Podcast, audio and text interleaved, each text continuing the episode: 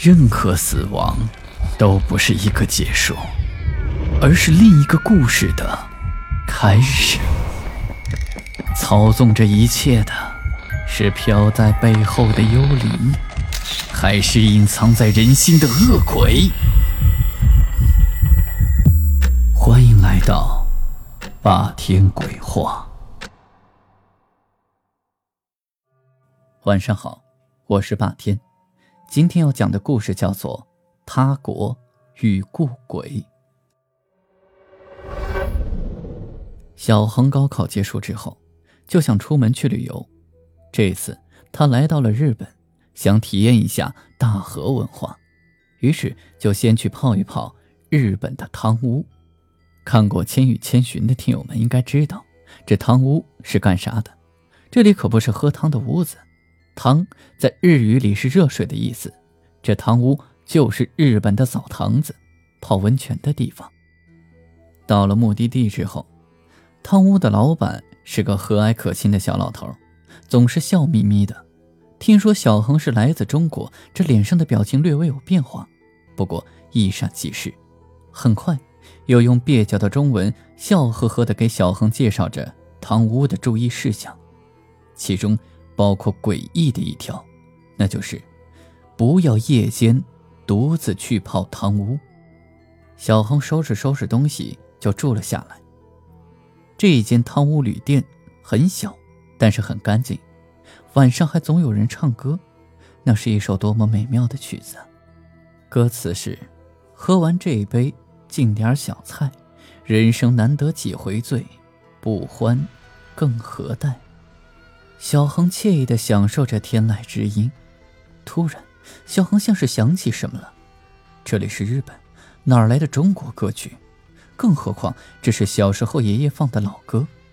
小恒就颤抖地打开窗户，一个洁白的身影消失在院子的树下，歌声也戛然而止。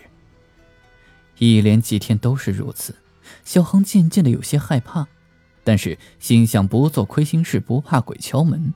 这心情又平静了下来。旅行期间这几天，小恒几乎每个下午都要去泡几次汤。他越来越爱这种露天自然环境下泡澡，有种天人合一的感觉。直到快离开的日本前一天，小恒实在是按耐不住好奇心了，他想晚上去泡泡汤屋，看看到底会发生什么事情。这天晚上。小恒悄悄地避开了日本小老头，独自来到了汤屋，迫不及待就泡了进去。池子里的水还是暖洋洋的，小恒不禁闭上了眼睛。就在此时，小恒突然觉得有一只手在水下拉扯着自己，同时，池子里的水温急剧下降，小恒吓得魂飞魄散，想逃却逃不掉。越来越多的手聚集了过来，拉扯住小恒的身体。小恒撑不住了，整个身体被拽进了汤池里。在汤池里，小恒看见池子的底部密密麻麻的，全部都是人的白骨。白骨和骷髅的缝隙里，不断有手朝着自己伸了过来。小恒就使出了平时吃奶的劲儿，掰开了那些手，跳出池子，风一样的逃离了汤屋。在汤屋的门口。日本小老头阴笑着挡住了去路。老板，这池池子里有有鬼，还有人骨头。小恒此时拉住老板，就像拉住了救命稻草一样。而老板突然狞笑着从衣袖里抽出了一把长刀。行呢？小恒愣住了，朝后退了几步。老板则是步步逼近，直到汤屋的死角。眼见刀就要插向自己时，这时候，美妙的曲子又响了起来。小恒想起来了，爷爷说过，这是三四十年代上海红极一时的歌曲，叫做《何日君再来》。只是脑子一转的功夫，一个白衣的年轻女子就出现在老板的身后。堂屋老板回头一看，大惊失色，刀锋一转，就朝向女子大声喊道。八个牙路，西内！此刻，堂屋老板的长刀悠悠的发着绿光，直劈向白衣女子。情急之中，白衣女子朝着小恒喊道：“快撕掉他背后衣服的符咒！”谁知女子刚喊完，紧接着就是一阵疼痛的哀嚎声，长刀刺入了女子的腹部。白衣女子紧紧地握住长刀，咬着牙痛苦地说道：“快呀，我快坚持不住了！再不帮忙的话，我就魂飞魄散了。”小恒回过神之后，就箭步飞奔到老板的身后，对准老板背后的纸符就撕了下来。被撕掉符咒的老板，就像泄气的皮球一样，很快跪倒在地上，伴随着吱吱的怪声，化成了一滩黑血和一副跪倒的骷髅。小恒惊魂未定，喘着粗气问道：“你们是鬼吗？为什么你会说中国话？”“是的，我们是鬼。”但我们也是中国人。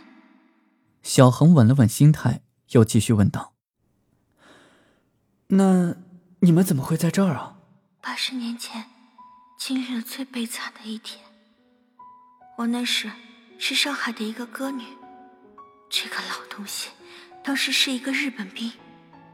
当时日本人说可以放我们一些人出城逃难，可谁知道城门一开，我们跑了一会儿。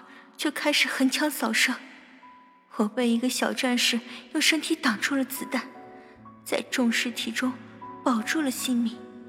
可是，当他发现我没死的时候，喊他的同伙扒光了我的衣服，把我蹂躏致死，然后又用邪术困住我们这些慢慢被折磨致死的亡魂，最终被他带回了日本，而他困住了我们的灵魂。帮他续命，其实他早就该死掉了。说着，年轻女子愤恨的眼神里流出了眼泪。小恒又问道：“那我现在能帮你些什么吗？”女子苍白的脸上笑了笑：“我已经报仇雪恨了，现在就只剩下一件事了。”说着。女子就掏出了一缕被符纸捆住的头发，这个就是我们被杀害的人的头发。那个老东西就是用这个居住我们的灵魂。你将他带回上海龙华陵园门口，让我们魂归故里。说罢，十几个鬼魂就发着白色的光，聚集到了这一缕头发之上，变成了一个漂亮的红色中国结。回到国内，小恒下了飞机，手里握着中国结，就直奔向墓园。刚走到墓园的门口，天空就下起了蒙蒙细雨。小恒的手心一热，就发现中国结经过雨水，正在一点一点的冒着白烟消失，而伴随着消失的，还有男男女女的说笑声。太好了，太好了，我们回来了，谢谢你，谢谢谢谢。小恒抬头望向天空，此刻脸上的泪水和雨水已经混杂在了一起。不一会儿，雨就停了，太阳从云层中露出了身影，而此刻在龙华烈士陵园的上空架起了一道漂亮的彩虹。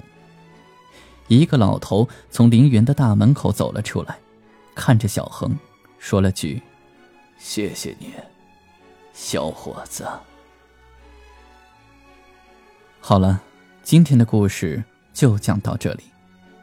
希望各位听友每逢清明节、中元节，带上另外一半，带上孩子，在各地的陵园缅怀革命先烈们，献上一束菊花，以壮中国魂。